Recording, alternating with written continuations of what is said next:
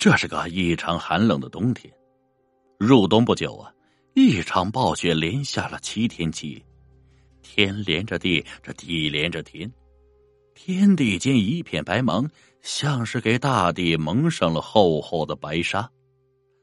这张员外的结发夫人，就是在这场暴雪初暴毙。张员外呀，对前来吊孝的亲朋们流着泪说：“他死于十一。”亲朋们听罢是一哄而散，就知道这种病，沾上的人非死，所以张员外的夫人就这样草草的埋了。雪停之后啊，张员外的家的院子里出现了一个雪人，这雪人堆的极其精巧，远远看去就像是一个穿着白裘皮的女子。仆人们围过来看，相互问是谁堆的雪人。可都摇头说不知。管家张福走过来驱赶了众人，独自在雪人身边站了一会儿。他知道这是谁堆的，这个府里的一切都瞒不住他的眼睛，可他的嘴永远是紧闭着的。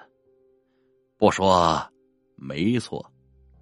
张员外爱赏雪，更爱看雪里的雪人他经常是吧嗒的嘴说：“要是有女子如此美丽，这该是怎样的角色呀？”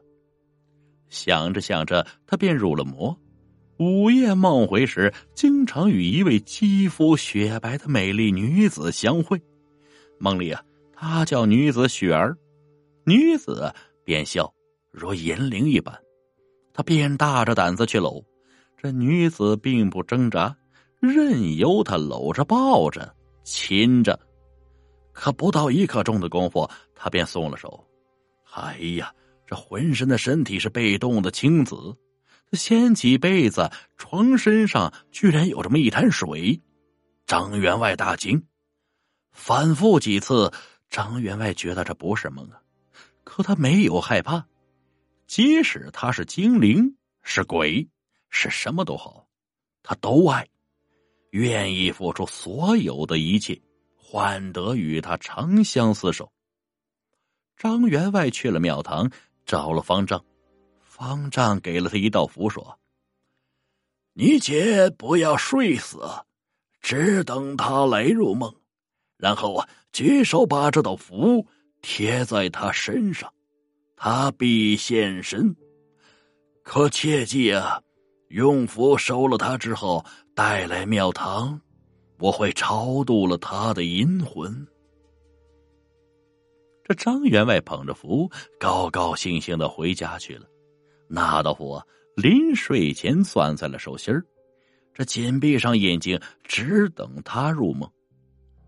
午夜他来了，他能感觉出一股冷风向他扑来，这瞅准了时机，他扬手一按。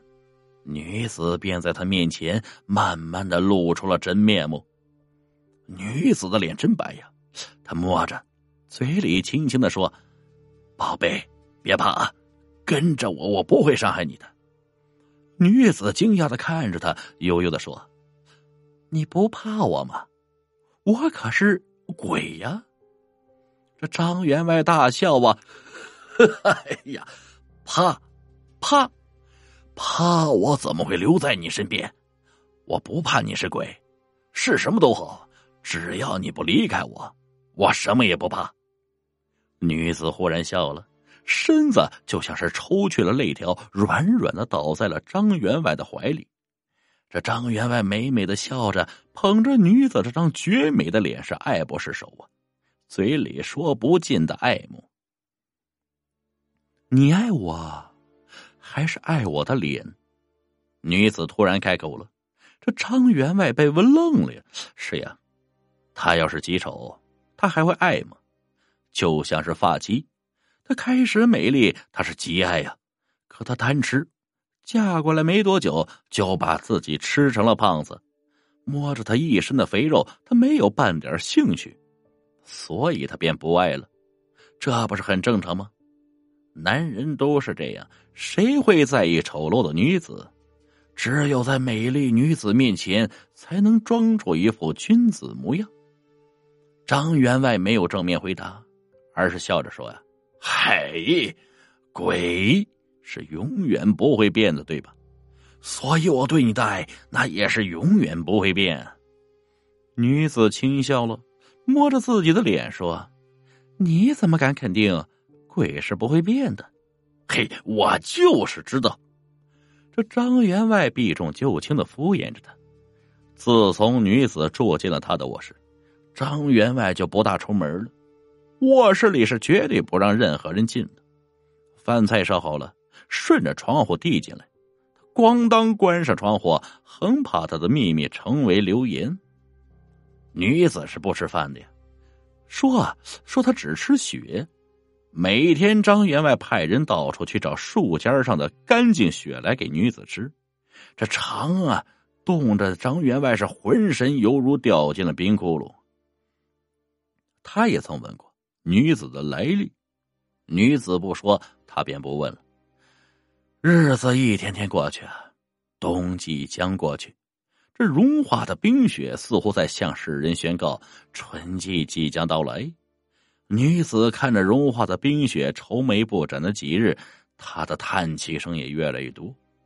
张员外问他何时，他悠悠的叹息着：“唉，缘分将至。”果然没多久，女子便病了，病的是虚弱无比，这白白的脸上没有一点血色。这张员外看见她的样子，心急如焚呢。这伤不愈上，在初春的时候，她像是块融化的冰一样，样子逐渐显露出来。他只看了一眼，便吐了，竟然是他的发妻。这发妻怎么会是面人变成这美丽的女子？难道是妻子的阴魂？可他如果真是妻子的阴魂，为什么不找他报复呀？因为是他亲手掐死了妻子，就为了不看他那张胖如猪头的脸。所以张员外不相信女子是妻子变的。他每天精神恍惚，日久了竟然有些神志不清。家里的一切只好由管家代理，他宛然成了这座大宅的主人。无人的时候，他站在曾经堆雪人的地方，喃喃自语道：“啊，夫人呐，我以为你变成美丽女子和老爷厮守，是因为你还爱着他。嘿，可现在我明白了呀。”原来你是在惩罚他，让他知道失去的滋味。可夫人，你这么做，又能得到什么呢？无非是心碎罢了。说完，管家掉了几滴眼泪，泪很快混在了泥土中，消失不见。